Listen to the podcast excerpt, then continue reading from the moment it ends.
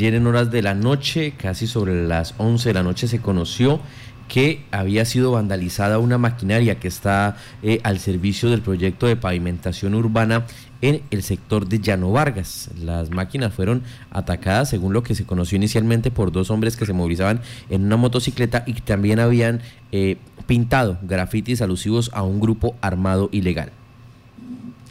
Pues a esta hora ya tenemos con nosotros eh, a alguien de la autoridad policial para que nos ayude a entender y saber qué fue lo que pasó. Coronel Mario Durán, muy buenos días, bienvenido a Contacto Noticias. ¿Qué información se tiene hasta ahora del hecho presentado ayer en Llano Vargas?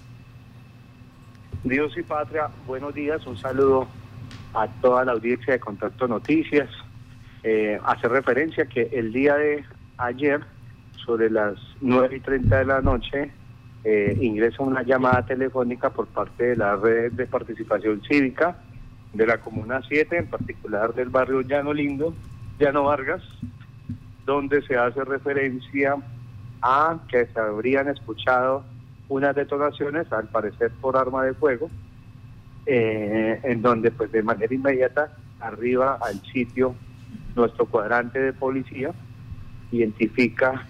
el lugar y pues contra una maquinaria eh, de color amarillo que está haciendo unas obras en ese sector y pues inmediatamente pues procede a aislar el sitio y, procede a, informarle al CTI que esta semana está de turno haciendo las diligencias de actos urgentes para que hagan lo correspondiente. Se abrió una noticia criminal eh, y pues ya a partir de esta pues se inició una investigación penal la cual eh, debe permitir identificar a los responsables, los móviles, las intenciones ilegales de quienes perpetraron este, esta situación. Puedo referir que la comunidad informa que eran dos sujetos los que hicieron esta, esta situación, eh, se movilizaron y escaparon en una motocicleta de color blanco y pues eh, ahorita lo que sigue es esperar los avances judiciales si exhortamos a la ciudadanía a que nos coopere con información que nos permita identificar, ubicar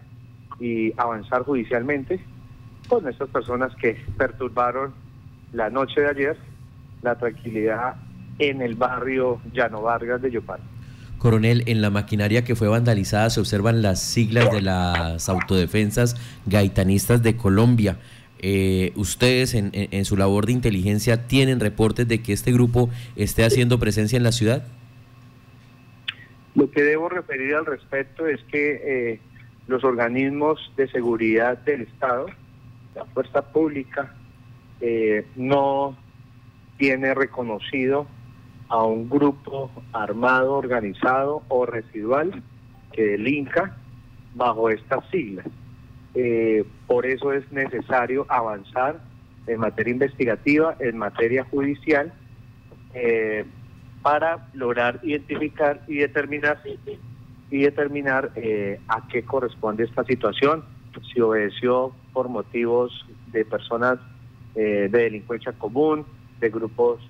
de delincuencia organizada o organizaciones armadas organizadas. Es importante esperar los avances judiciales.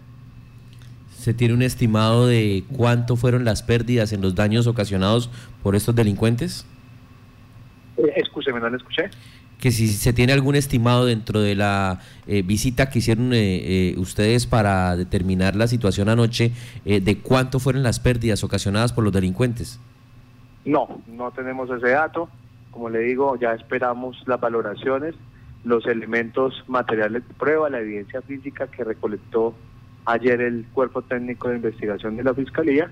y pues ya eh, esperar los avances en materia judicial en coordinación con Fiscalía se, se deban presentar. Coronel, ¿se ha presentado algún otro hecho adicional a esta situación que se generó en el municipio de Yopal, que, se, que, ustedes tengan conocimiento? Un hecho con estas eh, condiciones, estas circunstancias de manera similar, no. Eh, ayer quiero hacer referencia que eh, ayer dimos un balance operativo a la opinión pública donde dimos a conocer eh, las capturas que ha hecho la policía del cuadrante en diferentes jurisdicciones en el Casanare y sobre todo acá en Yopal. hicimos referencia a un balance operativo de 24 personas que se han capturado por la comisión de diferentes delitos, como hurto simple, como hurto agravado, como lesiones personales, delitos como porte, tráfico, fabricación de estupefacientes. Eh, hasta ayer se habían incautado 687 dosis de estupefacientes, discriminados en 40 gramos de bazuco o base de coca y 647 dosis de eh, marihuana, eh, dosis que estaban destinadas al consumo de nuestras juventudes, de nuestros infantes y pues por supuesto eh,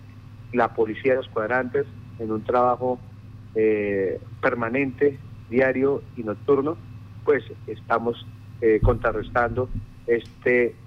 tráfico en menores cantidades de estupefacientes que no solamente afectan la salud pública general, sino también la seguridad ciudadana y es una de las principales inquietudes que la comunidad nos ha manifestado. La preocupación de consumidores en zonas verdes, en los parques, y pues frente a ello estamos haciéndole un frente, una contención para eh, lograr eh, mitigar este un tema de salud pública. Coronel Mario Durán. Coronel Mario Durán, comandante operativo de la Policía de Casanare, quiero preguntarle una cosa, que eh, er, eso bueno respecto a la labor policial, a toda la, parte misional que, realiza la policía en lo que tiene que ver con combatir el delito, pero también quiero preguntarle en la parte de protección, eh, ¿qué medidas se van a adoptar respecto al contratista, respecto al personal que está vinculado a, a esta obra de pavimentación aquí en Yopal? Frente a este caso en mención, eh, la institucionalidad, la Policía Nacional ha venido desplegando unas acciones en el marco de su misionalidad, unas acciones preventivas, se ha venido haciendo una asistencia, un acompañamiento eh, por parte de nuestras unidades de policía de vigilancia, de cuadrante, por parte de nuestras unidades investigativas, de la SIGIN, del propio Gaula, de la policía,